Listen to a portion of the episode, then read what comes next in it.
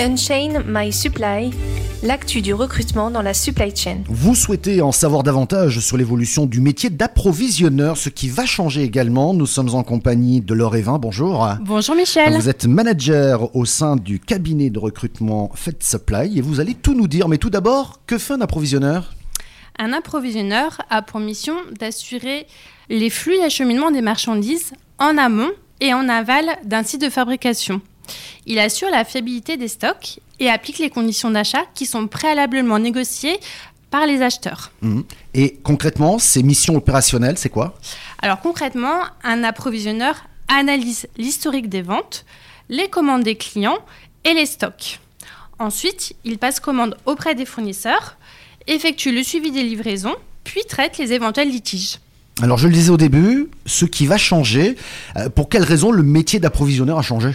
Alors pour plusieurs raisons. Euh, il y a eu la crise du Covid-19, la guerre en Ukraine, l'augmentation du prix des carburants et la mise en place d'une politique RSE dans les sociétés. Ouais. Et, et dans les faits, qu'est-ce qui a changé?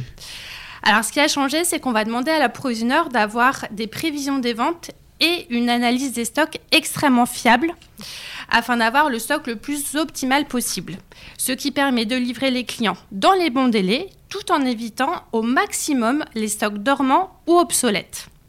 Une bonne gestion de stock permet en effet de faire des économies à la société et de faire de gain de place dans les entrepôts.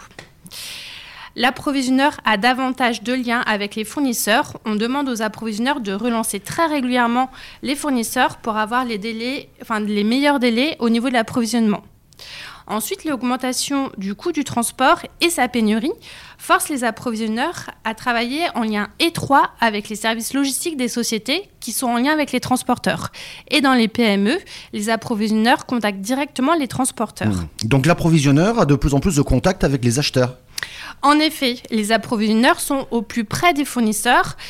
Ils connaissent les retards de livraison, les problématiques de qualité ou de quantité et ils remontent tous ces éléments auprès du service achat. Une autre qualité demandée à l'approvisionneur, ça va être une bonne maîtrise de l'ERP. L'ERP automatise les approvisionnements, ce qui fait que l'approvisionneur a de moins en moins de tâches répétitives sur son poste de saisie.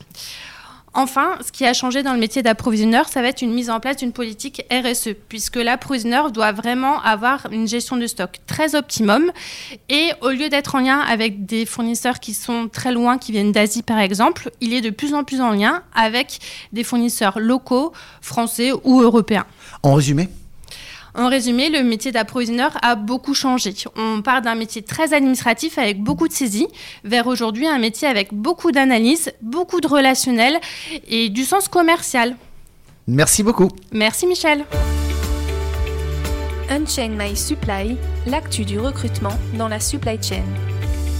Suivez le cabinet de recrutement Fed Supply sur nos réseaux sociaux et consultez nos dernières offres d'emploi sur notre site dédié.